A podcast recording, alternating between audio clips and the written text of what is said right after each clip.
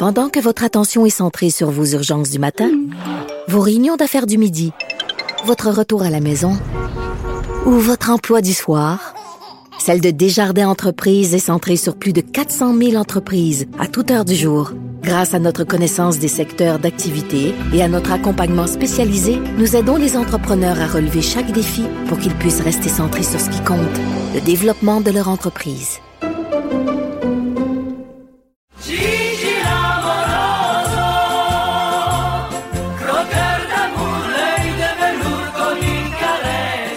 Bonjour Jean-François Gibault. Hey, bonjour Antoine. Notre compteur et accessoirement directeur de la recherche à QMI. Euh, Jean-François, nouvelle importante, Air Canada souhaite que le gouvernement fédéral l'empêche d'avaler Air Transat. Mais qu'est-ce que oui, Antoine.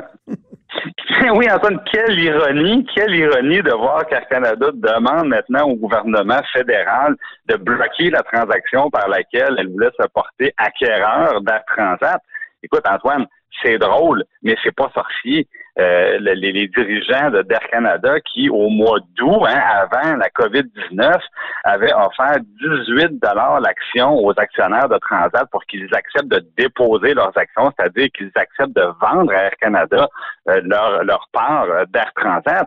Et là, aujourd'hui, ils sont pris avec cette offre-là. Ils sont pris avec une offre à 18 dollars alors que l'action d'Air Transat euh, ça transige à 5,88 dans, dans les dernières heures. Alors là, ils savent tout quoi faire. Et là, ils sont rendus vraiment à demander euh, au gouvernement fédéral de bloquer la transaction, dans le fond, euh, parce que le fédéral examinait le côté monopolistique. Il y a un bureau de la concurrence à Ottawa dont c'est le rôle de protéger les consommateurs. Et là, comme la fusion Transat et Air Canada, évidemment, venait concentrer le marché, surtout dans certains segments, là, pensons par exemple vers l'Europe, ou les destinations soleil, ben, euh, le, bureau de la concurrence devait déterminer si les, les consommateurs n'allaient pas, dans le fond, en souffrir avec une hausse de prix.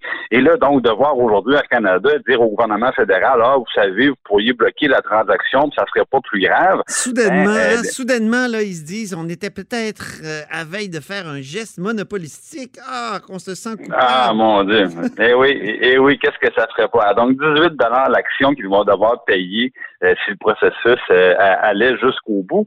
Et ça, ben, c'est d'autant plus ironique, je dirais, que c'est dans un contexte où Air Canada refusent de rembourser les consommateurs qui leur ont acheté des billets. Ah, ça, tu l'as dit, c'est terrible, ça. Puis même l'Assemblée nationale, j'étais content, là, a pris position, a, adopté une motion, euh, quoique le gouvernement, là, M. Fitzgibbon, euh, notamment, le ministre, euh, était un petit peu ambigu sur cette question-là, si je puis dire. Mais en tout cas, ils ont voté pour la motion de l'opposition qui disait il faut rembourser les gens qui ont acheté des billets et je dois déclarer mon intérêt ici. J'avais acheté des billets pour le Je devais partir le 29, puis euh, par Air Transat, et j'aimerais bien que, être remboursé.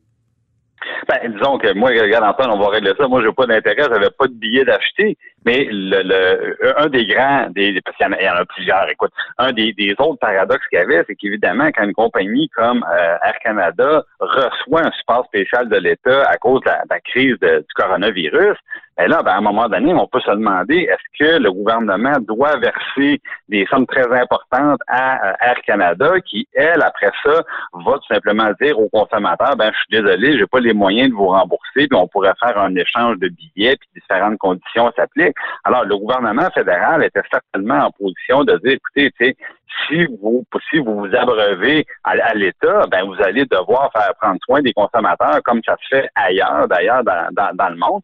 Et tout ça, évidemment, ça peut être fait en s'assurant que la compagnie va euh, va traverser la crise parce qu'éviter une euh, Air Canada, évidemment, c'est une compagnie comme les autres. On pense aux employés, puis on, veut s'assurer qu'il y a les moyens de passer au travail. Mais de, là à faire tout ça sur le dos des consommateurs, ben là, je pense que le gouvernement fédéral a une, deux, trois, quatre poignées pour dire à Air Canada, ben vous savez, on peut regarder le dossier dans son ensemble, mais ça va pas juste être, comme la tour de pire, ça va pas seulement pencher de votre côté.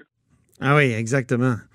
Donc, euh, Air Canada qui, nous fait rire ces temps-ci, euh, doublement. Euh.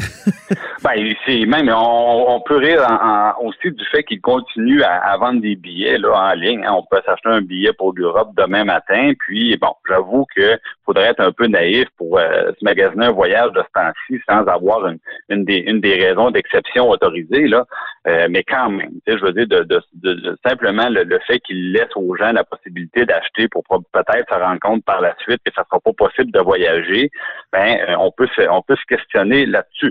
Ceci dit, Antoine, euh, le, le, je voyais que les autorités internationales ont commencé à préciser là un peu que comment va être notre nouvelle réalité dans les aéroports et ça va changer. Ah oui? Euh, on se rappelle, on, ben oui, on se rappelle tout le monde hein, le, des, des, attentats du 11 septembre 2001. Le monde a changé dans les aéroports parce Absolument. que on devait voyager plus léger, on pouvait pas apporter des liquides en grande quantité évidemment pas d'objets contondants. Il y a plein de restrictions. Ça a été graduel. Ça s'est fermé tranquillement jusqu'à nos talons de souliers. Là. Ben, on avait, il fallait montrer, fallait montrer talon blanc comme on dit. Oui, ça a montré talon blanc dans les files d'attente. Bon, ben là, imagine-toi, Antoine, le monde va changer encore un peu parce que les, les mesures de contrôle sanitaire vont s'ajouter aux mesures de sécurité.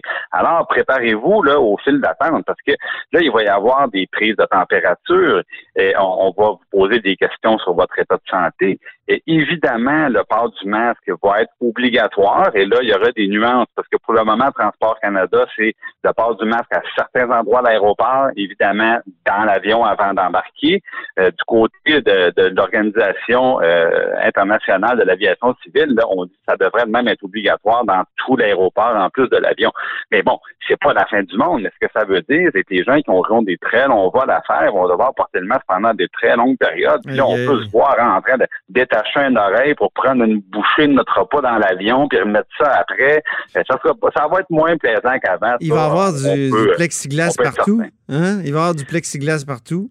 Bien, évidemment, les, euh, les, les, employés vont, euh, vont devoir être protégés aussi, puis euh, possiblement qu'on va devoir aussi passer par la petite machine ronde là, qui fait le, le qui fait la vérification des objets qu'on pourrait avoir sur, sur, nous. Avant, il y avait un employé, des fois, qui, qui pouvait il pouvait euh, faire son travail en tâtant, tout simplement, nous demandant de lever les bras, écarter les jambes, puis vérifier, bon, pour être sûr qu'on n'a rien dans nos poches.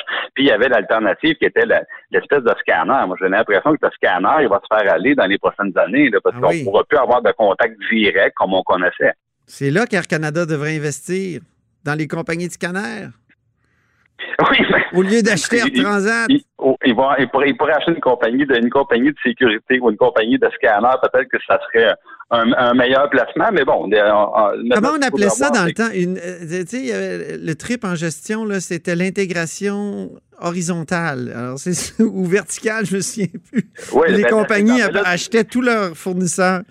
Ben ça, c'est de l'intégration verticale, mon cher Ah, c'est euh, vertical on, achète nos fournisseurs et puis le, si jamais on vend pas un produit fini, ben, on peut acheter en dessous les, gens qui vendent le, qui fabriquent le produit qui est vendu au détail. Par exemple, c'est de l'intégration verticale, ça, où on, essaie de faire des gains dans toutes les étapes de la chaîne de, prise de valeur d'un produit. Euh, ben écoute, on verra bien, on verra. D'abord, je pense que c'est le fédéral qui va devoir répondre là-dessus. Et euh, ben, les consommateurs, espérons qu'ils ne seront pas oubliés. En tout cas, ça serait drôle que le fédéral dise ben, finalement, c'est bien correct. Vous pouvez acheter un Ben, c'est que si le fédéral dit non, ben ça va être plus dur de dire oui dans un an, deux ans, trois ans, parce que les choses changent rapidement. Ça, c'est ce que c'est ce qu'on peut apprendre avec euh, avec un peu de recul. Alors, c'est sûr que si Air Canada demande euh, au fédéral de bloquer la transaction, ben ils vont devoir faire bien attention aux motifs qu'ils vont invoquer parce que ces motifs-là pourront pas changer dans le futur. Exactement. Merci beaucoup, Jean-François Gibault. Merci, Antoine. Notre compteur et accessoirement directeur de la recherche à QMI. Vous êtes à l'écoute de là-haut sur la colline.